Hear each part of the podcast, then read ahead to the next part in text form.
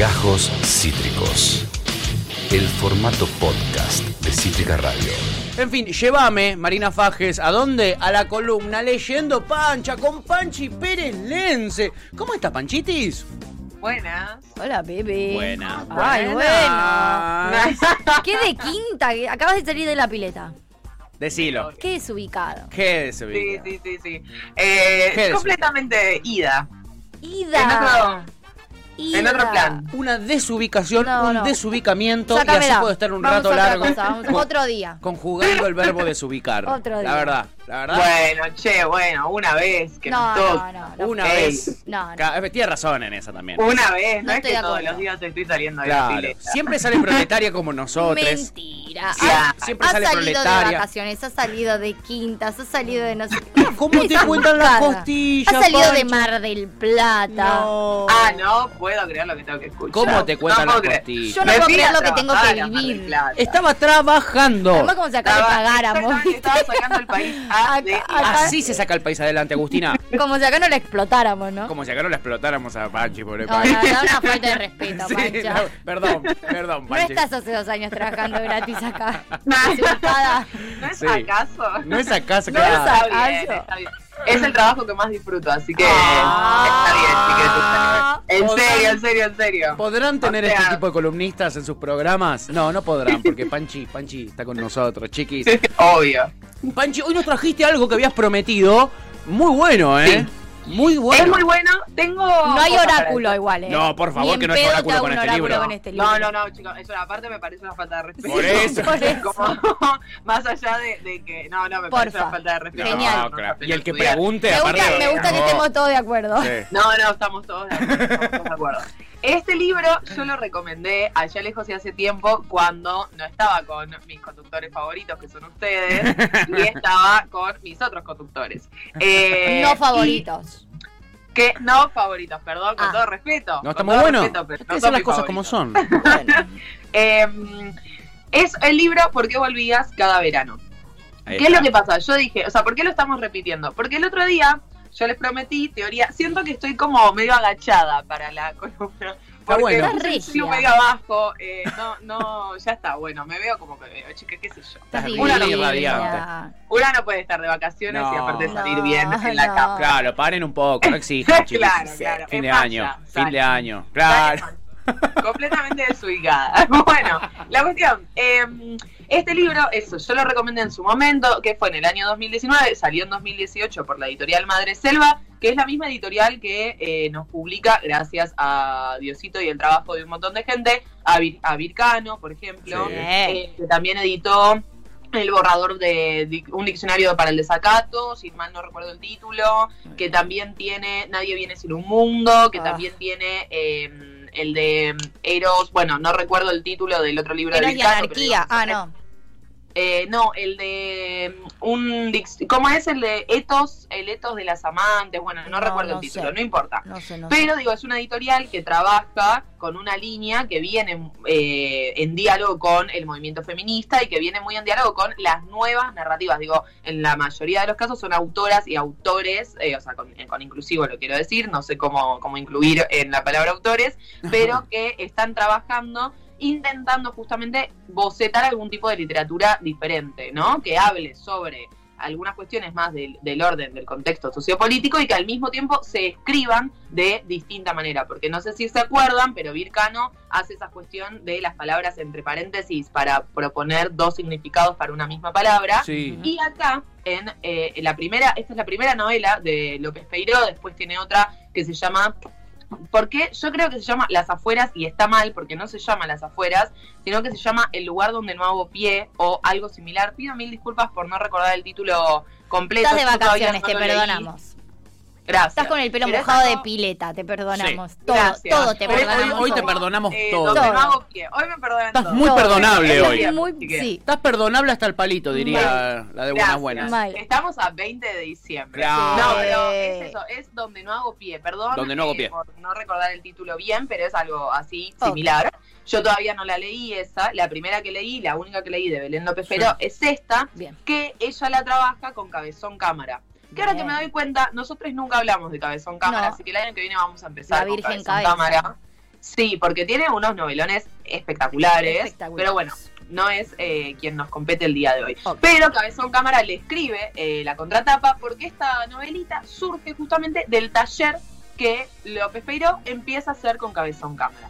¿Qué es lo que tiene la novela de fascinante y que a mí me parecía interesante porque hoy no es lunes de literatura latinoamericana, hoy es lunes de ensayo o teoría? Y a mí me parece que, en contraposición a la lectura que, hice cuando la, la- la recomendé en el, en el programa anterior, me parece que al fin y al cabo es una manera que encontró López Peiró de hacer también teoría. No solo literatura, sino también una literatura teorizada, una teoría literaturizada, no sé muy bien cómo decirle, pero me parece que es un híbrido porque lo que ella justamente está contando al fin, a fin de cuentas es la denuncia que ella le hace a su tío, comisario del pueblo, por los abusos sexuales recibidos desde los 13 hasta los 17 años.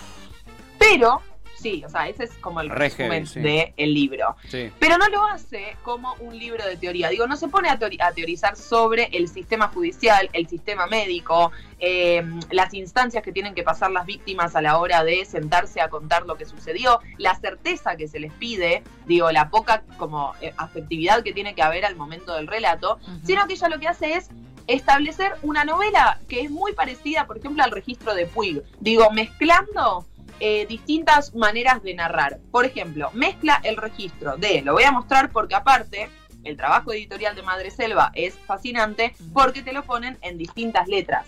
Entonces vos tenés, no sé si ahí se llega a ver, Sí.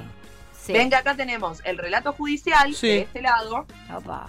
que está en negrita y con Sí. otro registro de letra, con Sí. otra letra, y acá tenemos el relato de ella que está en otra letra. Uy, Entonces, va mechando registros y va mechando maneras justamente de contar aquello que está contando, Sí. al mismo tiempo que nos está hablando de la desidia de la justicia a la hora de hacerse cargo de los abusos sexuales en la infancia. Digo, ¿qué tratamiento hay de aquellas mujeres o aquellas niñas que padecieron abuso sexual en determinado momento de su vida y que lo cuentan años después? Bien. Y no solo eso, sino que aparte recopila los testimonios, digo, los relatos que le dicen a la justicia los familiares de ella. Y hay relatos en los cuales hay, por ejemplo, una tía que dice que no le cree. Ah, ¿en serio? Entonces, no, sí, sí, así nomás. O sea, la, la tía Tranca. dijo, vamos, vamos a, a hacerle mucho apoyo a nuestra sobrina, por suerte. Y ella contesta, no, no le creo. ¿Por qué? Y ahí entran, por eso digo que me parece una manera de hacer teoría muy interesante, porque ahí entran los discursos que nosotros escuchamos de a mí siempre me trató bien, por ejemplo. Tal cual, Sí. tal cual. Entonces, Por ejemplo, esa- D'Artés, ¿no? Claro. Y como, y como Claro. esta idea de cómo violó a una persona, se viol- viola todo lo que camina, entonces todas las personas que no fueron violadas por esta persona desestiman la situación. Yo estuve sentada en la misma mesa y a mí no me hizo A mí nada. no me hizo nada. Como si un violador va violando a todo lo que se le cruza por el camino.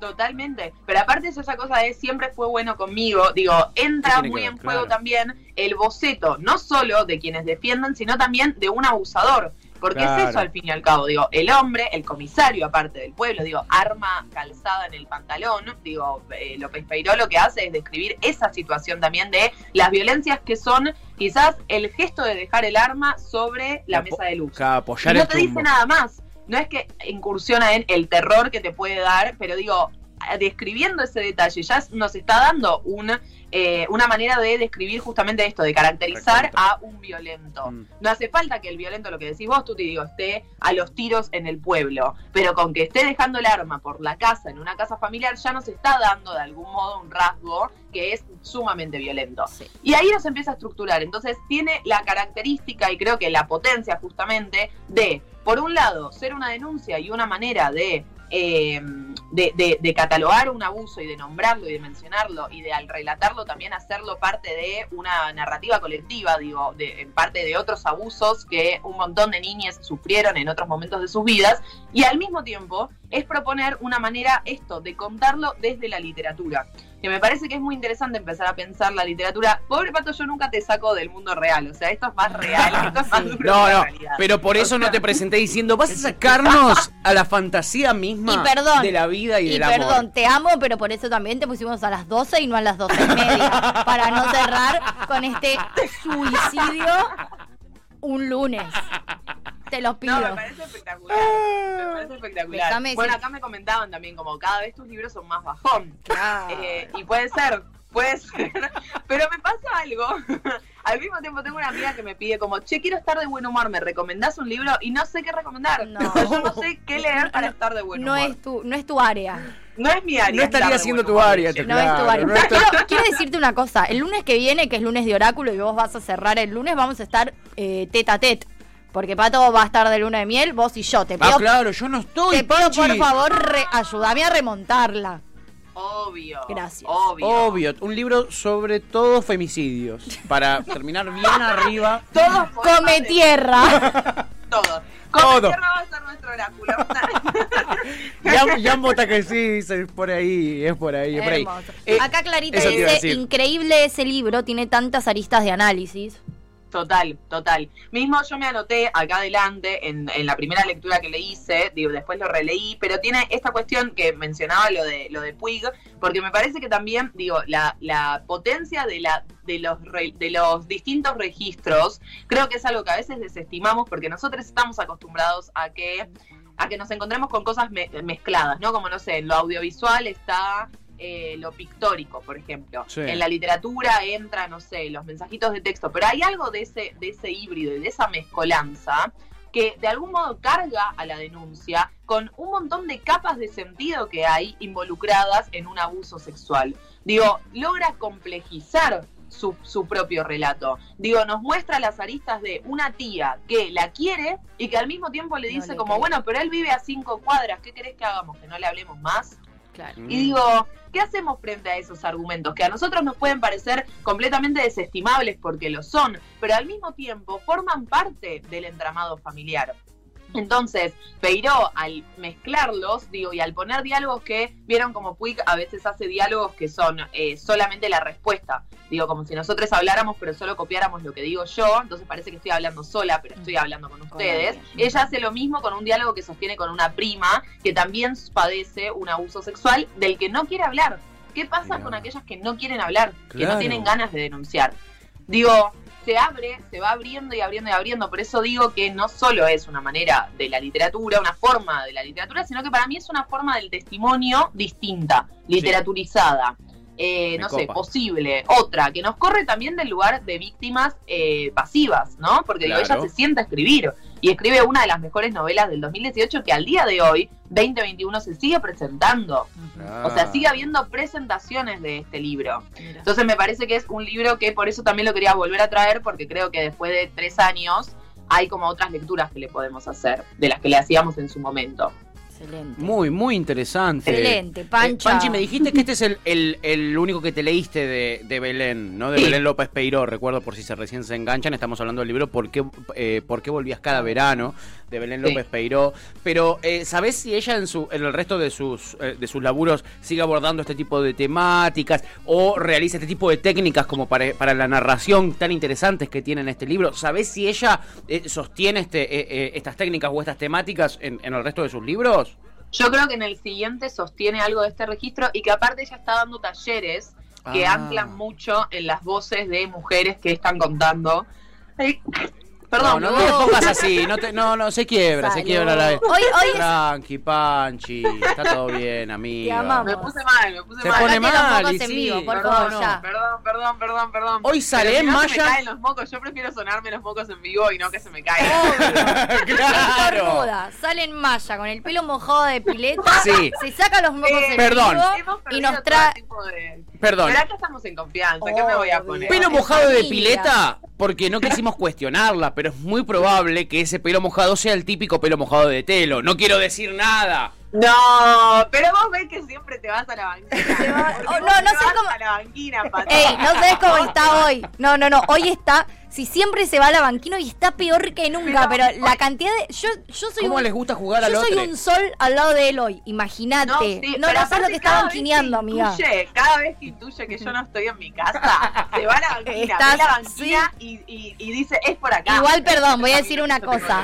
A nuestro favor, se te ve muy enamorada en redes sociales. Muy, muy, muy. Déjame muy. decirte que ese vinculeo se ve muy bien. Así hay que Lo que vincularse, voy a chicos. aclarar es, vos el otro día dijiste, vos estás muy contenta de una relación monogámica. Yo no estoy en una relación monogámica. Opa. Voy Oh. a militar eh, esa, esa situación de repente. Uh, De repente. Y lo tengo que decir en público, porque yo estoy haciendo esto en privado y lo estoy padeciendo Me sola. encanta. Claro, no. Compartilo. Te bancamos a Claro. pleno. Me encanta. Un monógamo que se está por casar. Una, sol- una nueva soltera Una flamante Uh, soltera. y una relación abierta. No la tenías esa. ¿Es relación abierta? ¿Relación abierta o relación poliamorosa? Porque no es lo mismo. No, relación abierta, vos te pensás que, vos te pensás. Apenas puedo sostener mi relación conmigo misma.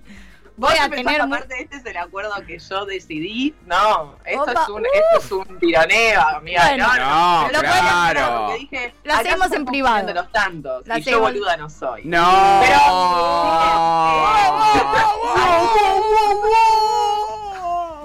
Falta de toque acá nada más. No, no puedo creer. Hablando. Dejen de faltarle respeto al libro que traje. Tenés Perdón, razón. perdón. Tenés razón. No, Mostremos es que cómo preparaba. Sí. Ahí, ahí te mostramos cómo preparaba esta columna. Eh, Panchi Pérez Lenz. eh. Los voy a bloquear a todos. de- No, no, no. No los A bloquees. Es la a producción, silenciar. es la producción, Yo no Panchi. puedo creer. Nosotros no somos puedo creer la buenos. producción. eh, que aparte la Traidora. producción que se llame a silencio. Sí. Que se llame así. Que se llame Que así. se llame a silencio. silencio. Sí. Al fin, un columnista, Hay una, una, que hay, columnista. hay una, hay una de producción que hoy no puede ni hablar, que tiene una voz ronca en vez de pito, imagínate. Imagínate. Este programa en diciembre se fue. La banquina, lo estamos Sí. haciendo Sí, desde la sí. banquina. Este Hemos programa- descarrilado. Digámoslo, digámoslo. Un programa entero desde la banquina, como dice Un programa entero y una columna que se desvirtuó totalmente, que realmente espero Bueno. que Belén López Peirón no la vea. Nunca, o sea, yo no quiero nunca que en su vea esta vida, columna. nunca en su No le vamos a poner No. eh, no en las quiero redes sociales el hashtag. etiquetarla. Le quiero No. decir, Eso. no la veas. No la etiquetes. veas, Bueno, es amiga, no dici- la 20 de diciembre. Vos lo dijiste, Sí. 20 de diciembre. Claro. Igualmente, para en nuestra defensa, voy a, voy a intentar eh, salir de la banquina. Voy a intentar salir de la Para banquina. cerrar ya No, Lo que me parece interesante de este libro, digo, es que asociándolo con eh, estoy, saqué la guitarra. No, para que bien, bien, bien, bien. Bien, Yo te, acompañamos, mirá.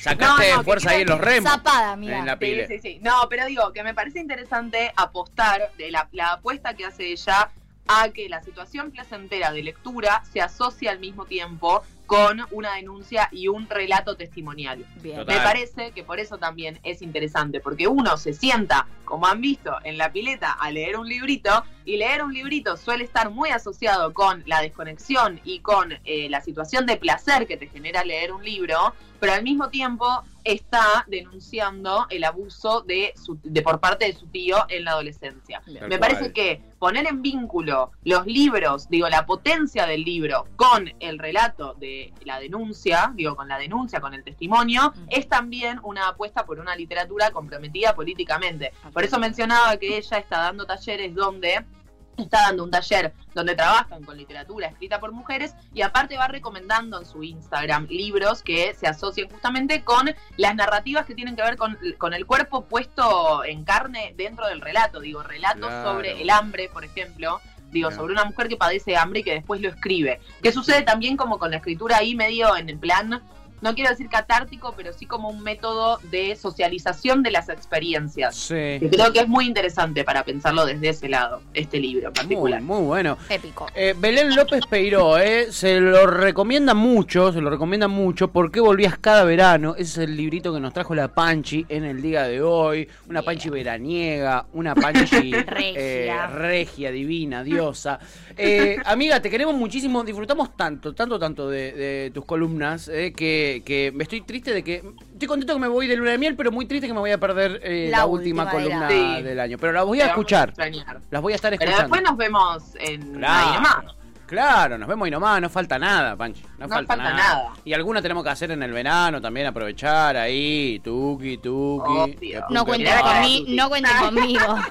¿Cómo que Me- no contemos con vos? A mí el tete a tete de ustedes dos me encanta. No Ah, conmigo. Pero Yo- si te Yo encanta. en enero no existo, chiquis. Dale, tú, bien, somos bien, amigos, bien. somos No. gente que querés, loco, por favor. No los quiero ver en enero. Ay, mirá vos lo que nos dice en la cara. Panchi Pérez Lense, leyendo Pancha en la columna. Te amamos, amiga, besote. Les quiero, les quiero. Va, suerte, pato, en tu luna de miel. Gracias. Y les veo la semana que viene. Dale, besito. Chao, amiga, nosotros Mua. a ti. Panchi Pérez, Lense con Leyendo Pancha. Qué genia. Hoy, ¿por qué volvías cada verano de Belén López Peiro? Esto fue Gajos Cítricos. Encontrá los contenidos de Cítrica Radio en formato podcast en Spotify, YouTube o en nuestra página web.